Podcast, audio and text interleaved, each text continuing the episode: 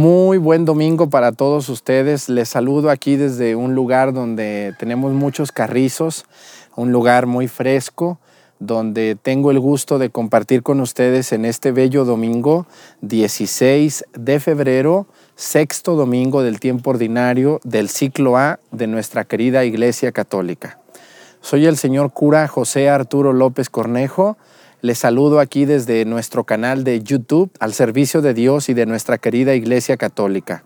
Un saludo para todos mis hermanos de buena voluntad católicos, para todas las personas que no, no, no, no coincidimos en la misma fe, pero creemos en el mismo Jesucristo nuestro Señor. Sean bienvenidos todos ustedes a esta homilía dominical que cada ocho días preparo con mucha alegría y con mucho gusto para todos ustedes hasta donde quiera que se encuentren. Les agradezco infinitamente a quien comparte esta homilía, quien la ve con su familia, quien se la muestra a su abuela, a su mamá o a su papá en su televisión, en su pantalla, en su tableta, en su celular. Muchísimas gracias por el gran favor de su atención. Vamos a escuchar el Evangelio de este domingo, que vamos a escuchar en sus parroquias. Yo sé que muchos de ustedes hoy domingo asisten a su parroquia con mucho gusto y escuchan a su parro con, con mucha emoción. Un saludo para todos los sacerdotes que sé que también siguen este canal y están al pendiente del mismo. Gracias a todos ustedes. El Señor esté con ustedes y con tu espíritu. Lectura del Santo Evangelio según San Mateo. Gloria a ti, Señor. En aquel tiempo Jesús dijo a sus discípulos, No crean que he venido a abolir la ley o los profetas. No he venido a abolirlos, sino a darles plenitud. Yo les aseguro que antes se acabarán el cielo y la tierra, que deje de cumplirse hasta la más pequeña letra o coma de la ley. Por lo tanto, el que quebrante uno de estos preceptos menores y enseñe eso a los hombres, será el menor en el reino de los cielos. Pero el que los cumpla y los enseñe, será grande en el reino de los cielos. Les aseguro que si su justicia no es mayor que la de los escribas y fariseos, ciertamente no entrarán ustedes que en el reino de los cielos. Han oído que se dijo a los antiguos, no matarás, y el que mate será llevado ante el tribunal. Pero yo les digo, todo el que se enoje con su hermano será llevado también ante el tribunal. El que insulte a su hermano será llevado ante el tribunal suprema, y el que lo desprecie será llevado al fuego del lugar de castigo. Por lo tanto, si cuando vas a poner tu ofrenda sobre el altar, te acuerdas ahí mismo de que tu hermano tiene alguna queja contra ti, deja tu ofrenda junto al altar y ve primero a reconciliarte con tu hermano y vuelve luego a presentar tu ofrenda. Arréglate pronto con tu adversario mientras vas con él por el camino. No sea que te entregue al juez, el juez a la policía y te metan a la cárcel.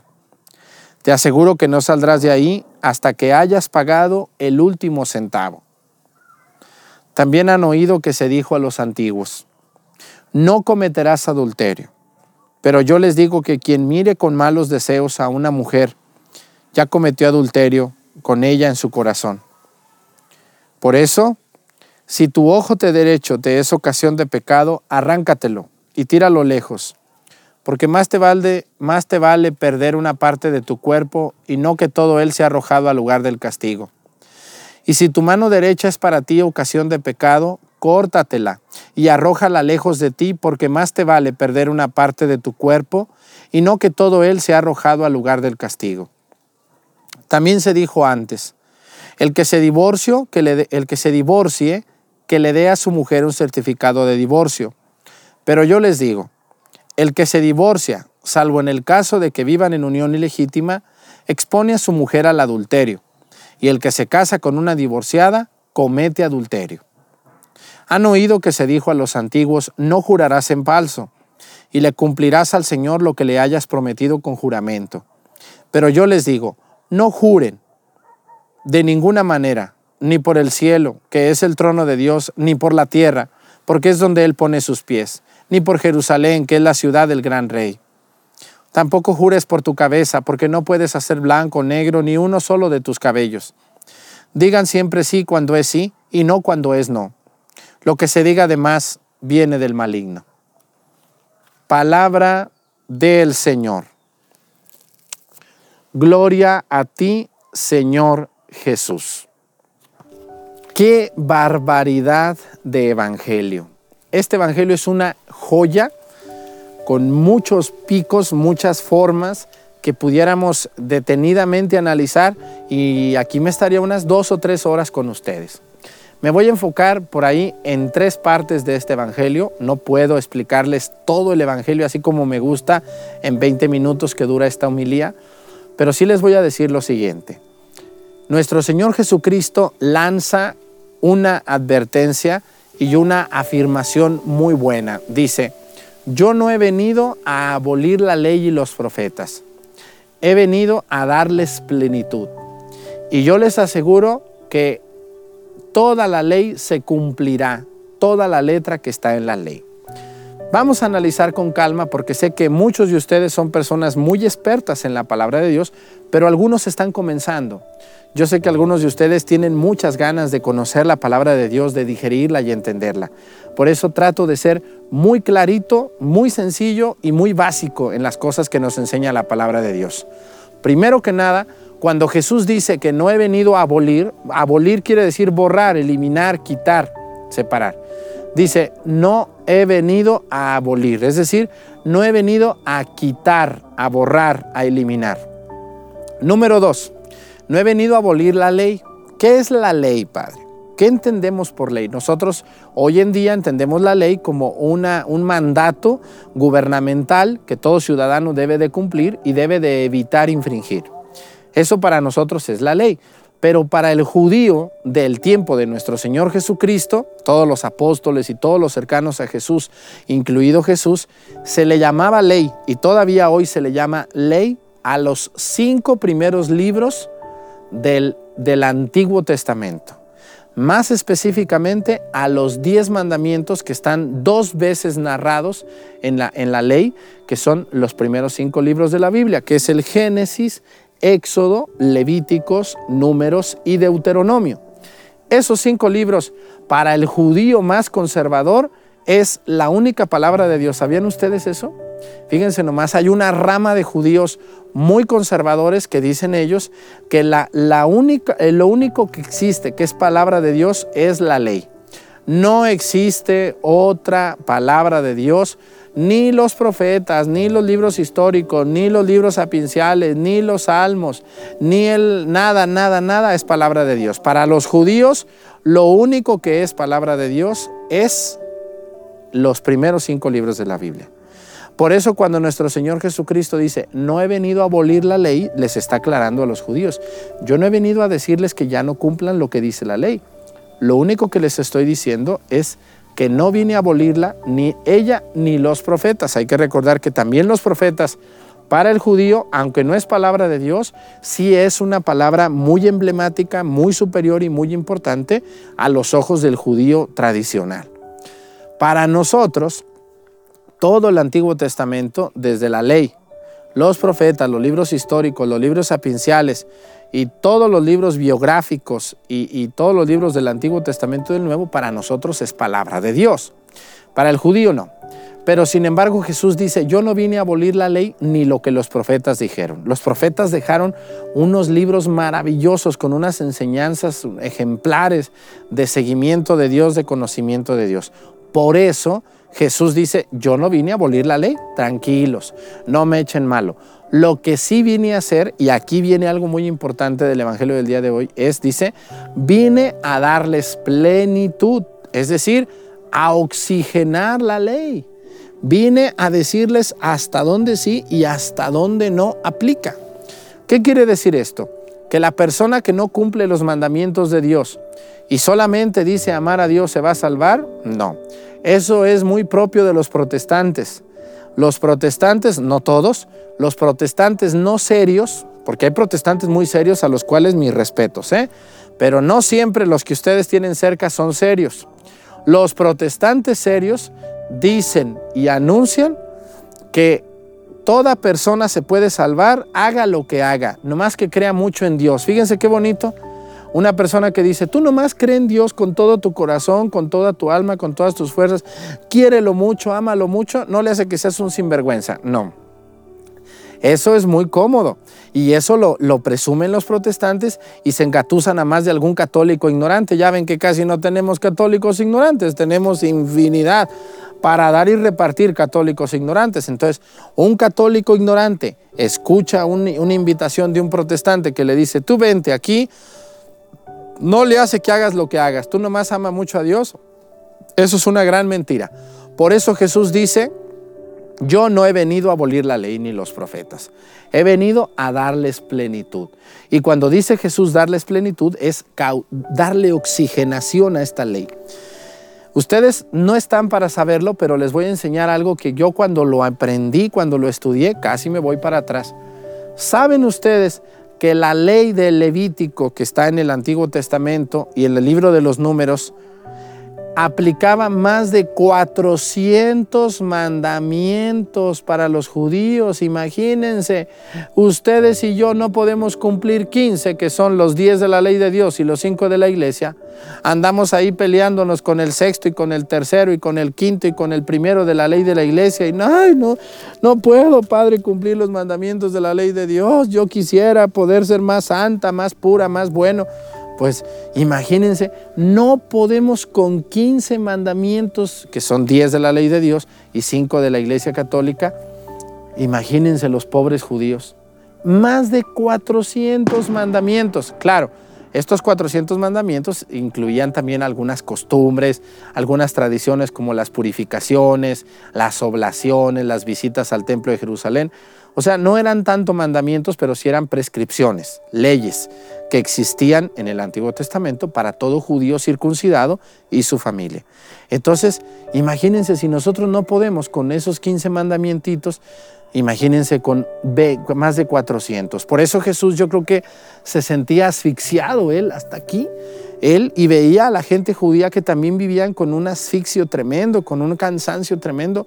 Por eso Jesús dice, yo les aseguro que ninguna ley va a dejar de cumplirse. Eso sí, no va a dejar de cumplirse la ley, ni cada letra que dice la ley, pero quiero que le den oxígeno a la ley. Por eso nuestro Señor Jesucristo aclara algunas cosas que hoy me voy a fijar y que tienen muchísimo que ver con el juicio de Dios y con el cumplimiento del juicio de Dios también. Algo muy, muy importante es que aquí está fundamentado el acto del purgatorio. Yo aquí en YouTube tengo cinco o tengo cuatro videos que he subido hablando del purgatorio y hay personas que todavía siendo protestantes o católicos dicen que el purgatorio no está en la Biblia. Comadre, se me hace que usted no ha leído bien la Sagrada Escritura. Así que por esa causa voy a volver a hablar del purgatorio porque hoy la Sagrada Escritura vuelve a hablar de esas personas que van por el mundo pensando que el día que se mueran le hablan al cura que les eche la bendición y se van al cielo. ¿Y su nieve de qué la quieren, mis chulos? ¿De qué quieren su nieve? Si no hay padre ese día y si no está arrepentido del todo, del todo, no va a pasar eso, dice. Les aseguro que su justicia, si no es mayor que la de los escribas y fariseos, ciertamente no entrarán ustedes en el reino de los cielos. ¿Cuál era la justicia de los fariseos? La justicia era la de haces, te hago, me das, te doy no me das, no te doy. Y mucha justicia de los fariseos hoy en día se parece a la de nosotros. ¿eh? La justicia de los fariseos es una justicia muy parecida a la de nosotros. Solamente te doy si tú me das. Y si no me das, no te doy. Por eso Jesús dice que superemos esta, este, esta justicia, donde no solamente demos por porque nos dan, no solamente ayudemos porque nos ayudan, sino que lo hagamos aunque a veces no nos den ni las gracias, como muchos de ustedes sé que lo sufren y lo padecen en carne propia. Vamos a analizar esto, dice, han oído que se dijo a los antiguos, no matarás y el que mate será llevado ante el tribunal. Pero aquí viene algo muy importante, dice, todo el que se enoje con su hermano será llevado también ante el tribunal. El que insulte a su hermano será llevado ante el tribunal supremo. Y el que lo desprecie será llevado al fuego del lugar de castigo. Dice, todo el que se enoje con su hermano será llevado ante el Tribunal Supremo y el que lo desprecie será llevado al fuego del lugar del castigo. ¿Cuál es el fuego del lugar del castigo? El infierno, Padre, pudiera ser el infierno. Hay personas que merecen el infierno. Pero hay otra salvación muy importante aquí. Dice, cuando vayas a llevar tu ofrenda al altar, los judíos era muy propicio de ellos llevar una ofrenda, un animalito, unas verduras, unas frutas al, altar de los sacrificios o al altar principal del templo de Jerusalén. Por eso Jesús utiliza mucho estos ejemplos. Nosotros ya no somos, ya no tenemos esa costumbre de llevar ofrenda. A algunas personas sí, pero a algunas personas no. Entonces es muy interesante analizar este, este suceso cuando Jesús dice, si vas a llevar tu ofrenda al altar y te acuerdas que estás enemistado, con alguien, deja tu ofrenda, dice, a un ladito del altar y ve y arréglate con tu adversario y luego vienes y haces tu ofrenda. Esto es muy interesante y me da para hablarles horas. Una persona puede seguir, Padre, comulgando, puede seguir yendo a la iglesia como si nada pasara después de haberle causado daño a otro? No. ¿Puede ir? Sí, sí puede ir y debe de ir para ver si yendo se corrige. Pero si yo, Padre Arturo, o ustedes ofendimos a alguien o le hicimos un grave daño que necesita reparación o necesita pedir disculpas, tenemos que hacerlo. Tenemos que luchar por quitarnos lo orgullosos, ir delante de esa persona, pedirle disculpas, reparar el daño, regresarle si yo le robé algo, regresarle su dignidad si yo lo difamé o hacerle el bien que no le he hecho a alguien. No nomás es, no, pues ya le pedí perdón a Dios, ahí muere, ahí nos vemos, ya me confesé. Pues qué bueno que te confesaste, qué bueno que le pides perdón a Dios, pero el Evangelio habla, dice, espérate, antes de que lleves tu ofrenda al altar, ve y ponte otra vez a mano con esa persona a la que le causaste ese daño. Y luego dice aquí, aquí es aquí viene el fundamento del purgatorio. Y si no es el fundamento del purgatorio, que mis hermanos separados que ven este video me digan a qué se refiere. Si no se refiere a eso, díganme a qué, por favor, porque yo no le encuentro otra interpretación. Se los voy a leer tal cual, capítulo 5 del Evangelio de San Mateo, estamos en el capítulo 5, versículos 17 al 37. Más o menos este versículo es como el 22. Dice así, arréglate pronto con tu adversario mientras vas con él por el camino. No sea que te entregue al juez el juez a la policía y te metan a la cárcel.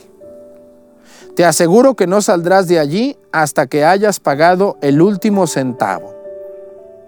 A ver, señores, ¿a qué se refiere? Dice, dice Jesús, arréglate con tu adversario pronto mientras vas con él por el camino. El camino quiere decir la vida. Arréglate con tu adversario. Me lo está diciendo a mí, Padre Arturo, si yo tengo un problema con alguien, es arréglate con tu adversario mientras vas por el camino, mientras estás vivo, mientras esa persona a la que yo le causé daño vive conmigo y vive cerca de mí la conozco y la comprendo. Arréglate con esa persona mientras vas por el camino, dice.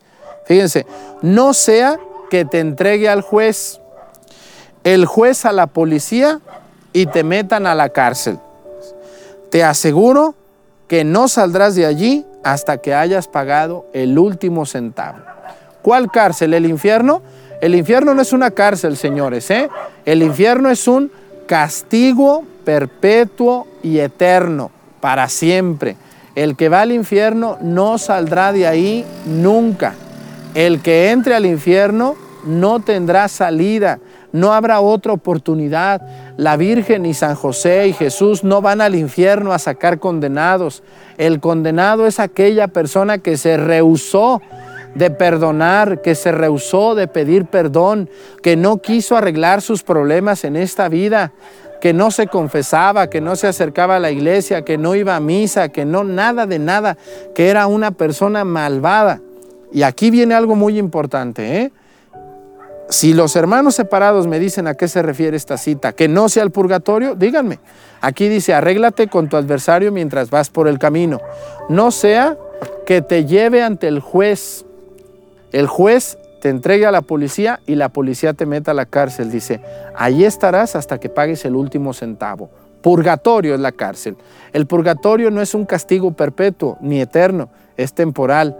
Toda persona que en este mundo no se arregló con su adversario, hizo daño o maldades, iremos al purgatorio a terminar de pagar lo que aquí no arreglamos. Ese es lo interesante del purgatorio.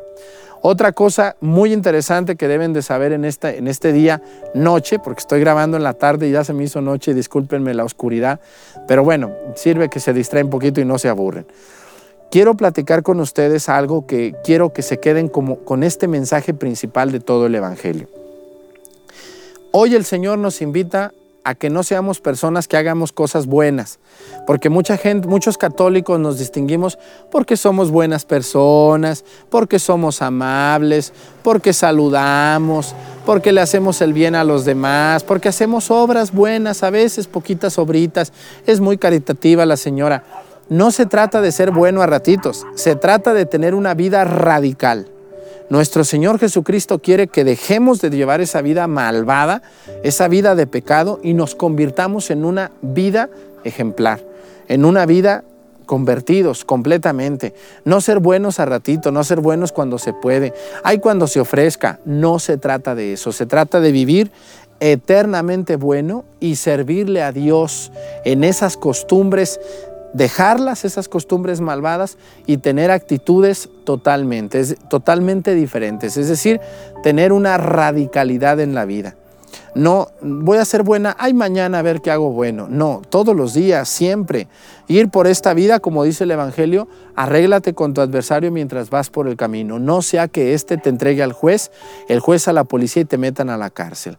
Nuestro Señor dice, no he venido a abolir la ley, he venido a darle plenitud. Y cuando decimos darle plenitud es, la vida de Jesús es el modelo para los católicos.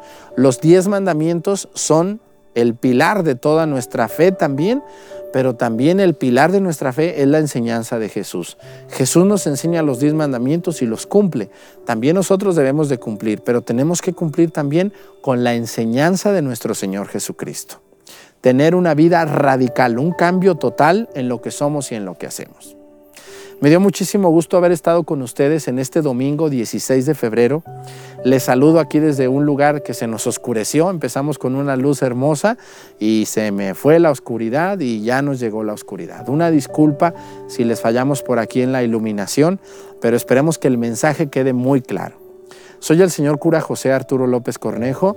Les saludo aquí desde una capillita, unos carrizos que están muy bonitos y les mando mi saludo y mi oración por todos ustedes.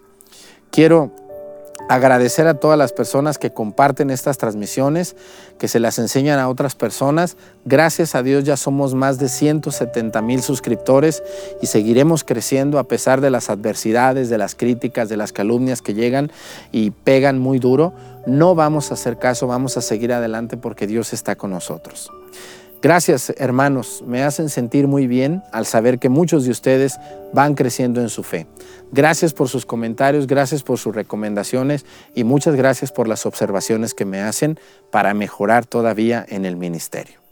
Que el Señor esté con ustedes y con tu espíritu. Y que el Señor Todopoderoso nos bendiga en el nombre del Padre, del Hijo y del Espíritu Santo. Amén.